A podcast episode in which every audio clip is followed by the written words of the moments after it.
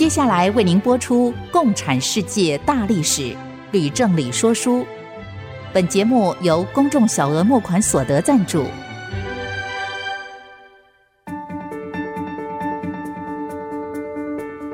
共产主义的兴衰影响近两百年来的全球局势。认识共产主义，才能掌握二十一世纪的国际发展。全球视角，大历史观点。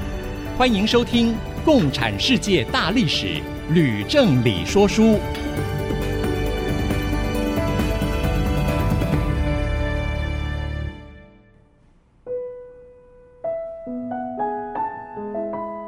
欢迎朋友们收听《共产世界大历史》，吕正理说书的节目，我是徐凡。哎，我是吕正理。这里是呢，IC 之音。我们的节目呢，希望朋友们呢能够在 Apple Podcast 跟 Google Podcast 收听。如果呢你在 Podcast 收听的话，欢迎你按下订阅，就会每一集收到我们的节目。当然，我们更欢迎您能够评下五颗星，留下您的心得，也给我们的支持跟鼓励。今天我们要讲到第三十九讲喽，从大跃进到大饥荒。老师，我们今天谈到这个主题呢，我想呢，大概知道呢这一段的历史了。这段历史呢，其实是又悲惨，但是又令人无法置信的，是吗？那徐帆说的是，一九五九年到一九六一年之间发生在中国的三年大饥荒，可以说是一出惨绝人寰的悲剧。历史家几乎也一致公认，那并不是天灾造成的。而是人为所致，直接的说，就是从一九五八年起，由中共推动所谓的大跃进而造成的。嗯，那么本讲主要就是要叙述这一场令人无法置信的大浩劫，究竟为什么会发生，如何发生，及其严重的程度。不过，若是要完整的叙述这一段历史，我们就必须从。中共举行的一次重要会议，即是八大二次会议开始说起，因为中共决定要推动大跃进，就是在这次会议里面决定的。那毛泽东为什么要推动大跃进呢？而如同我们在前面一讲里面说的，毛泽东由于受到泼胸事件的刺激，在一九五七年发动反右运动，整肃了五十五万名。所谓的右派反革命分子，又在十月参加在莫斯科举行的十月革命四十周年庆典的时候，夸下海口，说要在十五年内超英赶美。嗯，所以他在回国以后就决定重新推动社会主义的高潮，也就是说要推动大跃进了。老师，那毛泽东在莫斯科确实曾经夸口呢，要超英赶美。不过，我想请问老师的是，您说他要重新推动社会主义高潮，重新是不是就表示先前已经做过一次了呢？哎，不错，徐凡听出我的话的意思。嗯，毛其实在一九五四年及一九五五年的时候就已经下令推动农业集体化，大搞。农业合作社，但是被刘少奇、周恩来极力的劝阻，说是太冒进了，因而发生所谓的冒进跟反冒进的剧烈争论。但是在后来，由于赫鲁雪夫批判史达林跟泼胸事件爆发，所以这件事做了一半就缓了下来。那么如今，毛既然已经在政治上确定要反右。在经济政策上，就决定要重新回来大搞农业集体化。哦，老师这么说，我终于明白了毛泽东为什么要搞大跃进，他是怎么进行的呢？他回来以后，就马不停蹄，带领中央部会的首长到杭州、南宁、成都、汉口等地开会。那么各省市的首长就奉召而来，无不表态支持啊。上海市长名字叫做柯庆施，他向来是最会谄媚毛主席的人，他就带头说：“相信毛主席要相信到迷信的程度，服从毛主席要服从到盲从的程度。相信毛主席要相信到迷信的程度，服从毛主席要服从到盲从的程度。哇，这个话真的是肉麻兮兮耶！那 接着呢？那毛又严厉的警告刘少奇、周恩来以及其他的财经首长，说不许再提什么预算平衡这一套，也不准再提反冒进，否则呢，离右派只有五十米。那所有的人听了都心惊胆跳了，因为一旦呢被归为右派，那恐怕就永世不得超生了。真的。那毛对周恩来尤其是不满，嗯，又逼他自我批评，承认错误。所以呢，在一九五八年五月，中共召开八大二次会议的时候，周恩来就被迫当着一千多名代表说话，但他说什么呢？徐帆，你不要帮他说？好的，我来说。周恩来呢，被迫当着一千多名的代表说些什么呢？他说：“中国几十年革命和建设的历史证明，毛主席是真理的代表。离开或者违背他的领导和指示，就常常迷失方向，发生错误，损害党和人民的利益。我所犯的多次错误，就足以证明这一点。”哇，这个马屁真是拍到家了哈！是啊，那谢谢许凡。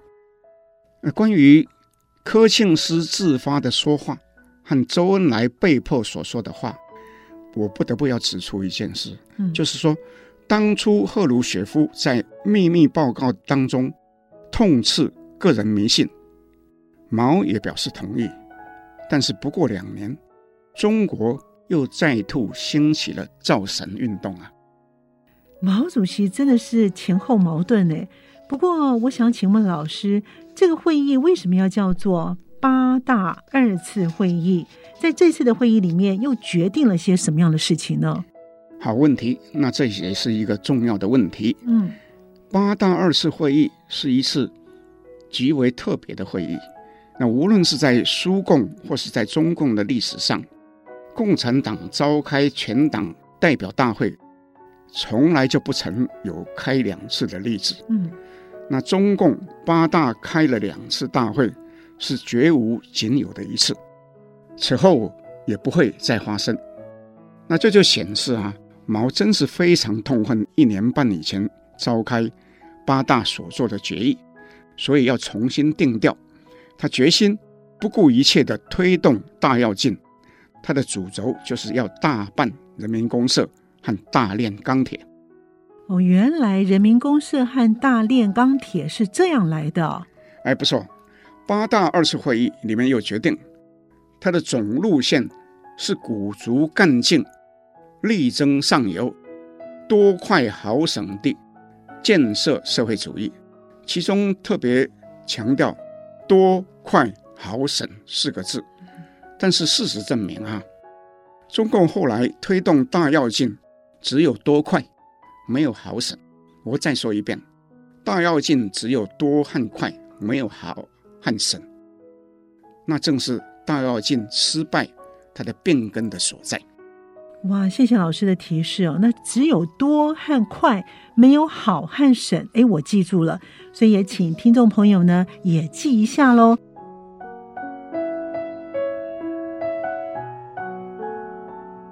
么老师是不是开始我们来讲一下呢？人民公社还有大炼钢铁呢？哎，不是，我们要先讲的是大办水利这件事。哦，中国其实早在八大二次会议之前就已经开始大办水利工程，其中有部分水库和灌溉系统工程在完成以后，确实是有助于开垦土地，增加收成。然而，有更多的工程却没有经过仔细的思考、完善的规划，以至于失败。那越大的工程，越是从政治的着眼点出发，只是为了要逢迎拍马，所以失败的就更凄惨。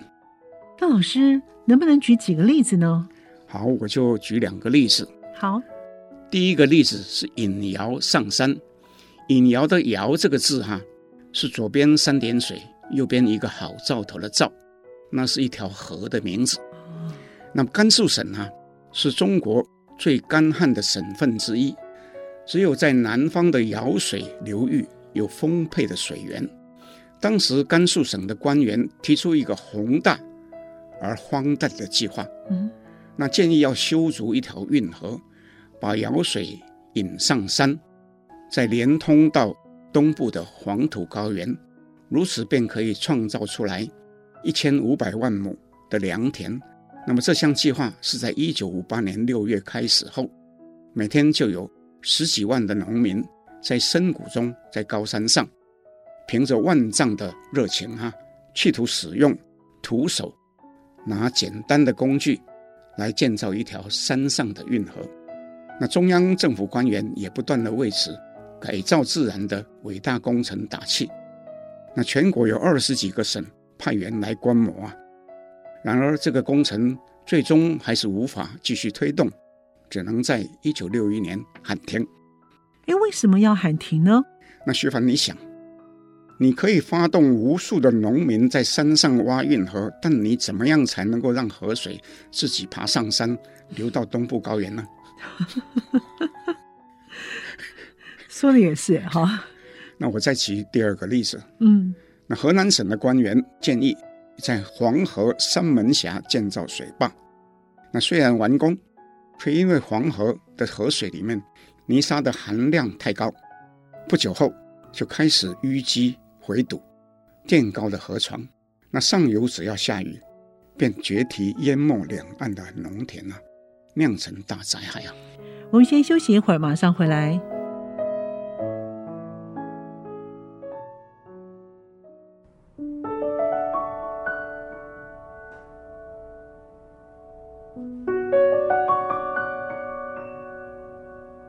朋友们继续回到《共产世界大历史吕振理说书》的节目。我们的节目呢，在每个星期二的晚上播出，在星期六的下午两点到三点钟会重播。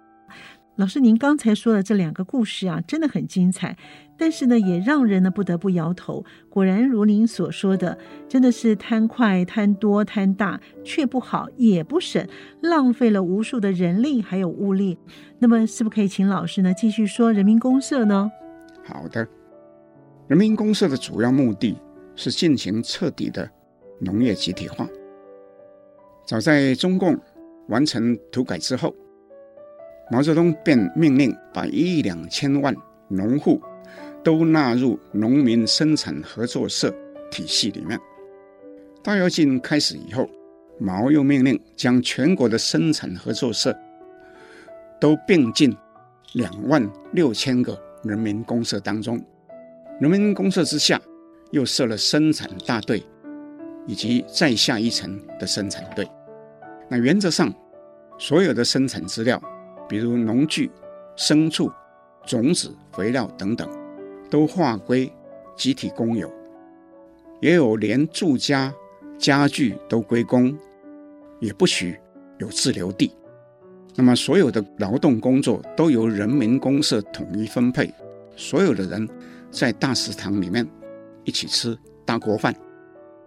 老师，不过我有个问题：农民会喜欢一起干活、一起吃大锅饭吗？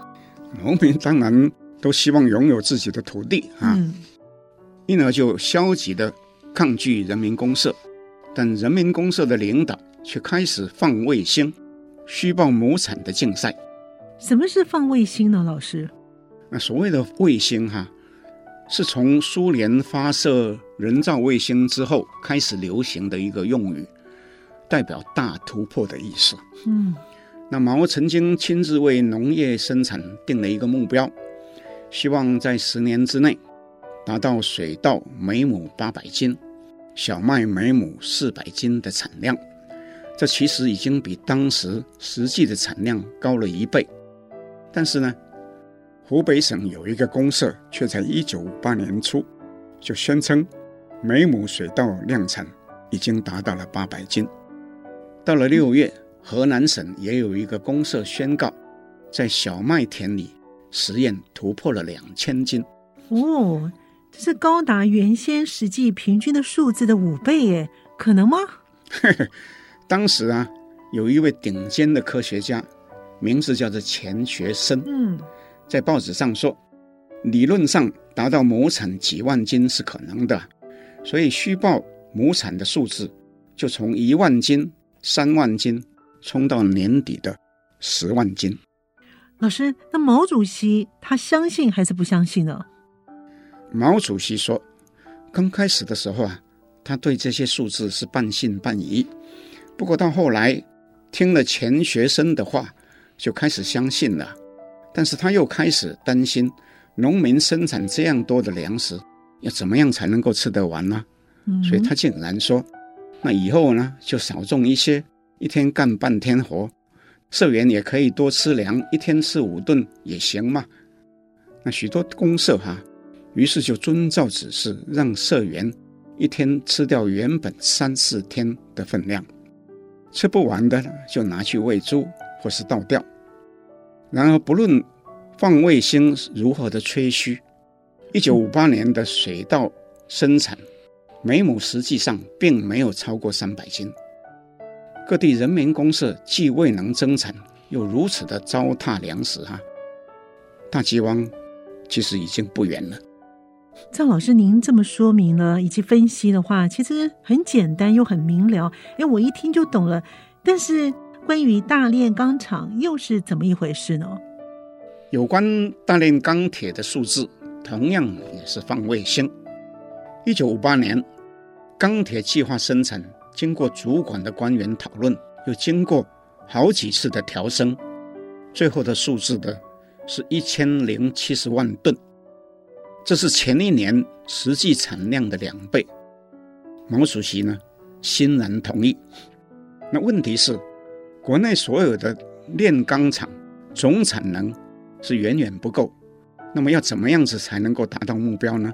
是啊，要怎么样才能够达标呢？老师，那有人就提议说，在全国各地建造简易的小高炉，用土法炼钢。那么各省市的领导人于是就动员人民大炼钢铁。那全国一共建了五十几万个小高炉。白天的时候，有很多人守着小高炉，也有人去挖煤矿，或是捡煤渣，或是砍树，或是捡枯木，甚至拆楼板、拆床板，拿去当燃料。又有些人被派去收集废铁，或是没收各家的铁制。锅碗瓢盆一概呢，投入高炉之中。到了晚上，红色的高炉火光照耀了整个天空，从南到北，从西到东啊。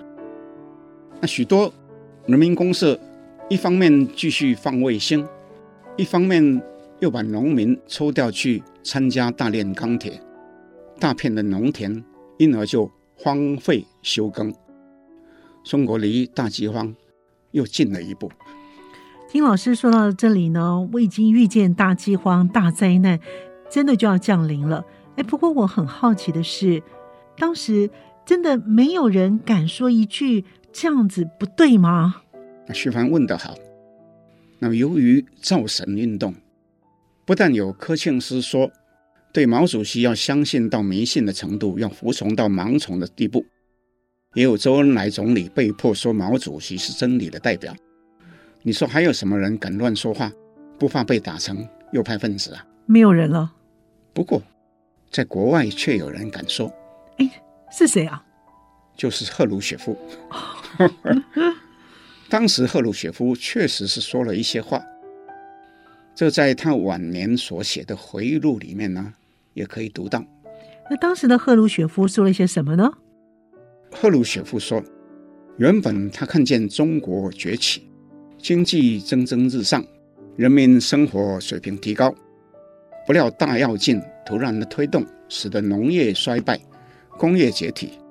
他说，集体农场其实是苏联最先在二零年代后期推动的。那么这件事情，我在本节目。”第二十四讲说到苏联的大饥荒的时候，也曾经详细的叙述过。直接的说，那是一场大灾难，导致苏联五年之内有一千万人饿死。那其中将近半数就是发生在号称为谷仓的乌克兰地区，而赫鲁雪夫当时就是乌克兰的官员呐、所以他是深知其中的错误，也知道必须适度的让农民保有部分的自由地才行。张老师，您这么说呢？史达林是集体农场的始作俑者，而赫鲁雪夫呢，是在讲自己亲身经历过的痛苦的往事，应该没有人比他更有资格说话吧？啊，徐凡说的对。赫鲁雪夫又说，只有在高度机械化的基础上，才有可能把农民组织成为合作社。中国比苏联还要贫穷落后，农民大多是。用手拿锄头和木犁去耕田，有什么条件可以搞集体化呢？哎，赫鲁雪夫这个话说的真的是很有道理。不过，我想请问老师的是，关于大炼钢铁，赫鲁雪夫是不是也说了些什么呢？对于土法炼钢，赫鲁雪夫尤其是不以为然。他说：“简直是一场瘟疫。”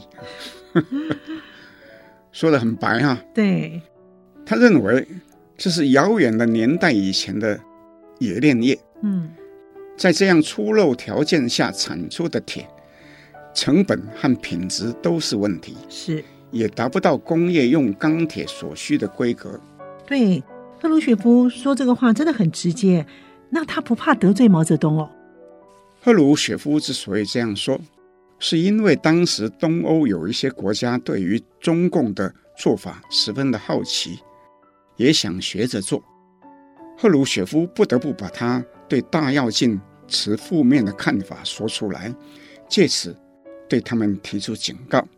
那么其中的保加利亚却不听赫鲁雪夫的劝阻，一心一意也要办人民公社和大炼钢铁。不过在六个月后，保加利亚。就知道错了，果真如赫鲁雪夫预料，就回来向苏联求援。赫鲁雪夫说他不得不提供援助，否则呢，保加利亚就破产了。的确是，我们先休息一会儿，马上回来。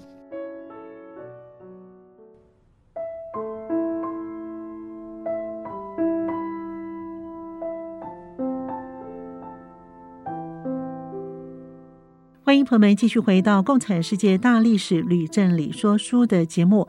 老师，您刚才说了很多赫鲁雪夫对于人民公社以及大炼钢铁的批评，不论他说的是否是正确的，哎，我猜毛泽东主席听到他的批评之后，一定是没有办法忍耐，对吧？哎，不错，毛的特点之一就是闻过则怒。赫鲁雪夫对大跃进的批评。毛泽东听见之后，当然也认为是恶意的冷嘲热讽，心中非常的愤怒。嗯，不仅是这样，两人的关系也因为一连串的其他的事件，就越来越恶化了。嗯，不过关于毛和赫鲁雪夫之间的关系如何逐渐恶化，我今天暂时就不讲，而留到下一周专门讲中苏交恶甚至决裂的时候呢，我再一并详细的说明。太好了，那是否请老师在下一讲再讲到中枢之间如何来交恶，甚至呢走到决裂？哎，这当然是一个非常重要的历史的问题。那我在这里呢也要提醒我们的听众朋友呢，请大家呢要准时收听。不过呢，我又要请问老师的是，那么我们今天接着要讲什么呢？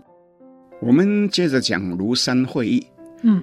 这跟前面所说的大跃进、人民公社有关，有关系到中共后来的历史发展，所以我希望呢能够说得详细一点。太好了，那我知道呢，庐山会议中被整的主角呢是当年奉命率领中国志愿军抗美援朝的老帅彭德怀。这个故事呢一定很精彩，是不是可以请老师呢讲得越详细越好呢？好的。关于各级人民公社放卫星宣称的辉煌成就，有一部分中共官员在暗中怀疑，决定回家乡去实地的考察。其中，国防部长彭德怀在一九五八年底就回到了湖南的家乡，结果发现农民完全失去了积极性，地方政府领导又集体的造假，纵容各级干部殴打虐待农民，很多乡亲呐向他哭诉，对他造成极大的冲击。那老师，共产党各级干部为什么要殴打农民啊？那是因为国家征购粮食是根据人民公社上报的生产数字。嗯，人民公社干部大部分放卫星假报数字。但农民哪里来那么多粮食可以上缴？嗯，各级干部因而就殴打他们，逼他们缴出原本应该上缴的好几倍的粮食。那农民不是就惨了吗？是啊，我也要指出，当初史大林时代的大饥荒也同样发生，共产党地方干部殴打、抢夺，甚至杀害农民的情势。所以这是历史重演。而且呢，是同样的凄惨。那彭德怀大元帅知道之后，他有什么动作吗？到了第二年，就是一九五九年的五月，他奉派到东欧参加会议，也见到了赫鲁雪夫和一些东欧的领导人。在私下的言谈当中，彭德怀对他们透露自己对大跃进的忧虑。不料毛泽东收到密报，对彭德怀非常的不满。哦哦，所以呢，到了庐山会议召开之后，彭德怀又和一些老同志私下谈论大跃进的问题，最后他就决定要写一封八万言书给毛泽东。那毛泽东有什么动作呢？毛在收到彭德怀的八万言书之后，就只是把他的信。印发给与会的同志，让大家讨论。结果有很多人在开会的时候纷纷发言，表示支持彭德怀的意见。彭德怀自己在开会的时候也越说越激动，其中触及到部分敏感的个人崇拜问题。他这样说：“浮夸风、小高炉等等，都不过是表面的现象。”缺乏民主以及个人崇拜，才是这一切弊病的根源。我猜这一下子，彭大元帅大概完蛋了。毛泽东绝对不容忍呢，有人批评他个人，对吧？徐凡，你说的很好。嗯，毛于是就突然发难，直接批评他对赫鲁雪夫说大跃进如何如何不好，是里通外国。属于反党性质。他只是和赫鲁雪夫谈论大跃进，就被戴上里通外国及反党的大帽子。哎，那是不是太严重了？那不但是这样子，毛又厉声的说：“假如办十件事，九件是坏的，都登在报纸上，一定灭亡，应当灭亡啊！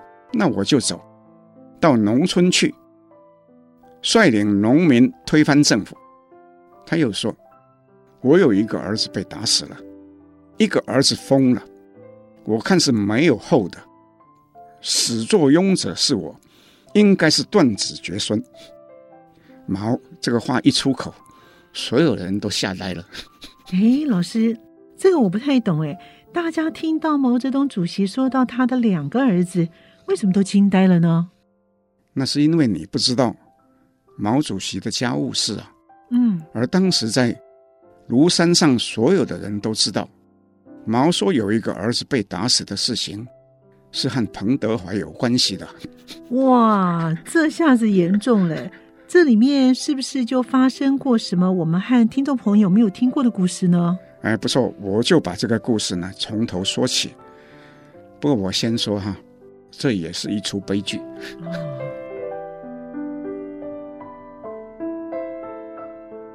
毛曾经有两个儿子，大的叫做毛岸英，小的叫做毛岸青。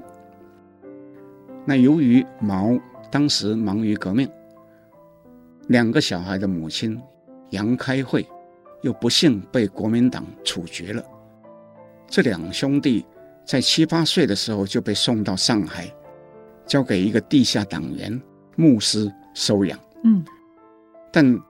时常遭到殴打，毛岸青因而脑部受伤，导致后来精神失常。那岸英只好带着弟弟在街头上流浪。当时许多中共要员的子女遭遇也都是类似，所以共产国际就决定把他们的子女都送到莫斯科的一所儿童院里面。那么岸英跟岸青，因而就和刘少奇、瞿秋白等人的小孩，都是在这个儿童院里面成长的。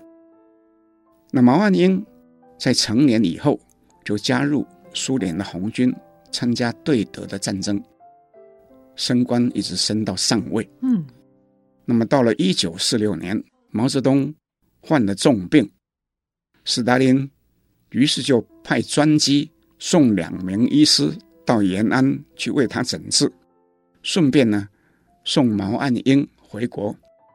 那么这一对父子俩。将近二十年来啊，就第一次见面了。哇，哎，可以想象那个画面，一定很感人吧？那后来呢，老师？一九五零年，韩战爆发，嗯，岸英就自愿参加抗美援朝。彭德怀是主帅，不敢让岸英上前线，嗯，就把他保护在指挥部里面。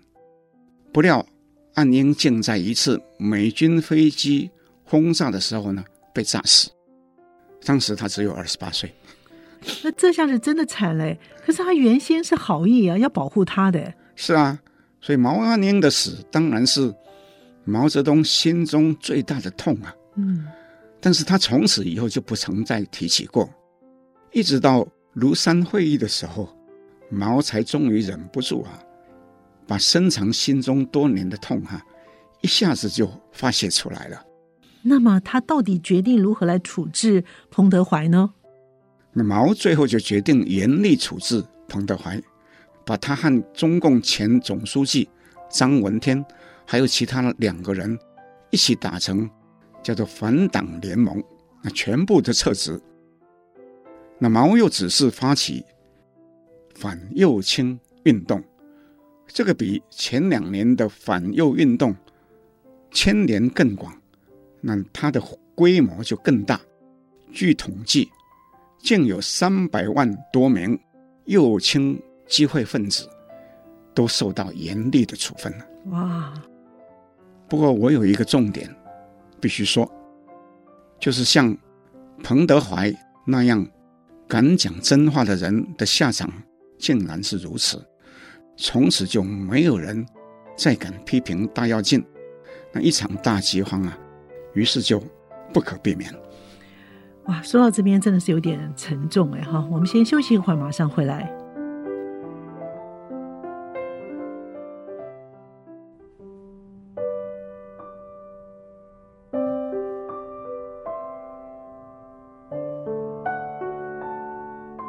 欢迎朋友们继续回到《共产世界大历史吕振理说书》的节目。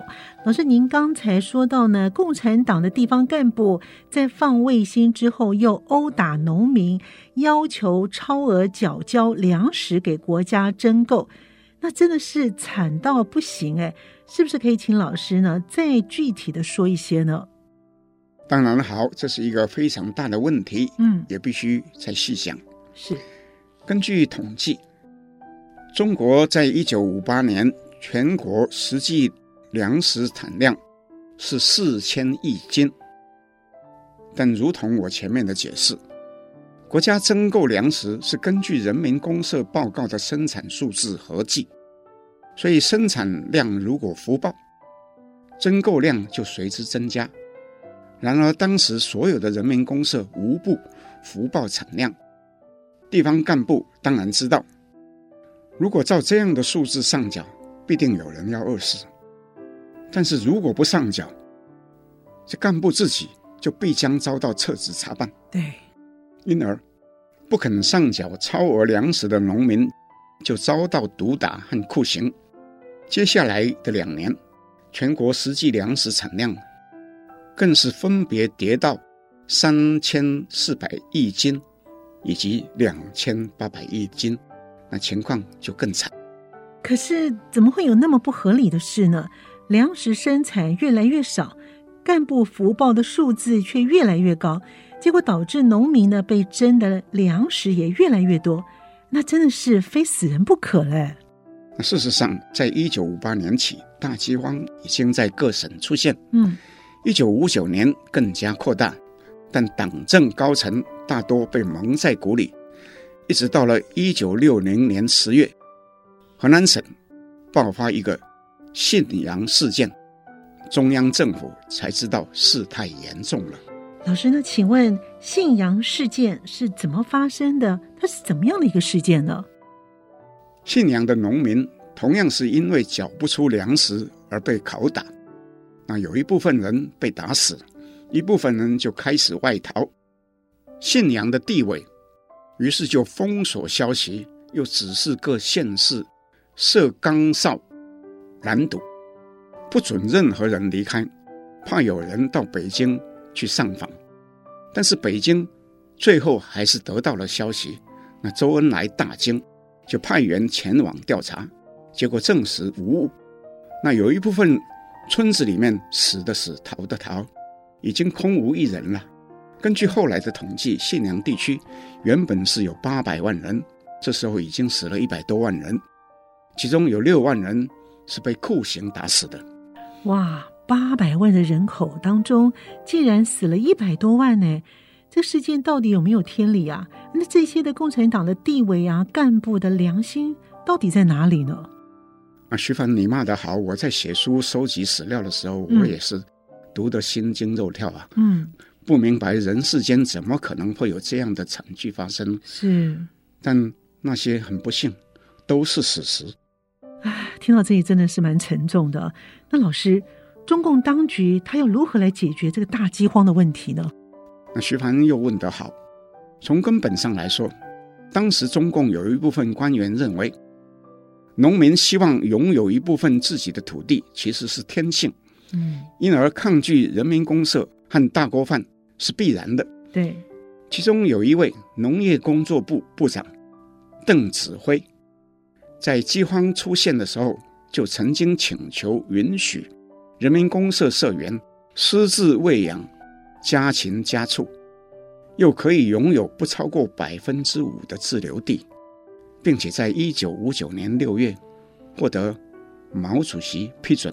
嗯，但是不久之后，庐山事件导致反右倾运动，地方官员大都害怕啊，就不敢执行这个命令。所以，庐山事件这样一个政治事件，竟然又害死了更多的农民，是吗，老师？是啊。那么后来，信阳事件爆发，周恩来又取得毛的同意，才又发出一个紧急指示，再一次重申政策。到了一九六一年六月，毛又同意，人民公社的社员的收入改为按劳分配。并且解散公共的食堂，农民的积极性自此才显现出来，饥荒的问题呢才开始减缓。所以呢，人不免都有自私跟好逸恶劳的这种习性哦，不能不了解，是吗，老师？啊，那是没有办法的事情。所以从马克思以致毛泽东，问题都是什么呢？都是忽略了人性。是的。不过我还想请问老师。中国在大饥荒的时候究竟死了多少人呢？啊？关于中国在大饥荒期间究竟死了多少人，中外的学者有很多人研究，其中比较著名的有曹树基、杨继绳、陈一之，还有一个荷兰籍的冯克。综合他们的结论，总共死亡的人数应该是在三千五百万。到四千五百万人之间，这么多啊！是啊，其中杨继绳这位学者提到一个重点，他说：一九五八年到一九六二年都是气候正常的年份，因而大饥荒不能推说是由于天灾，绝对是人祸所引起的。邓子恢这个农业工作部部长。在后来的回忆录里面也这么说，他说：“什么因为天灾我的家乡一九五八、一九五九、一九六零年，完全是风调雨顺。所以大饥荒绝对是人祸造成的，而不是天灾，是吗？不错，我在一开始说书的时候就已经说了。那么，老师，关于大饥荒还有什么样的重要的事值得一提呢？荷兰籍的历史家冯克也发现一件很奇怪的事情。什么事？中国在大饥荒的时候仍然继续出口粮食去换取外汇，用以偿还韩战以及推动五年经济计划的时候向苏联贷款的本息。嗯。那谷物出口在一九五九年达到最高峰，四百二十万吨，但这也是饥荒最严重的一年。中共后来在国内宣传，说是中国发生大饥荒的时候苏修逼债，但这些债原本是可以分成十年偿还的。苏联并没有要求中国加速还债，但毛泽东自己。坚持要缩短还债的期间，为什么呢？因为毛误信人民公社粮食生产情势大好。他说：“延安时期那么困难，我们吃辣椒也不死人，现在比那个时候好多了。要勒紧裤带，争取五年内把债务还清。”毛主席这样说啊。那于是从中央到省市。从县级单位又到乡镇，一层一层往下，催逼征购超额的粮食，全国各地饿死的人就更多了。唉，总之啦，大饥荒之所以发生又那么严重，一般认为毛主席是无法逃避责任的。是的，今天的这一则呢，其实讲到了让我们真正能够了解大饥荒，好，这个缘由来龙去脉。我们今天的节目呢，就先暂时告一段落。那另外呢，在节目的尾声呢，也要跟我们听众朋友分享的是，我们的节目呢，《共产世界大历史吕正理说书》呢，除了在 IC 之音的官网 AOD。可以随选随听以外呢，同时呢，也在 Apple Podcast 跟 Google Podcast 都上线了。更欢迎我们的听众朋友呢，在 Podcast 上面搜寻《共产世界大历史吕正理说书》的节目，记得要按下订阅，你就不会错过每一集的精彩节目。我们今天节目呢，先暂时告一段落了，谢谢听众朋友的收听，我们下次见。各位听众，我们下次见。明白过去，才能洞悉现在，展望未来。共产世界大历史吕正理说书节目由公众小额募款所得赞助播出。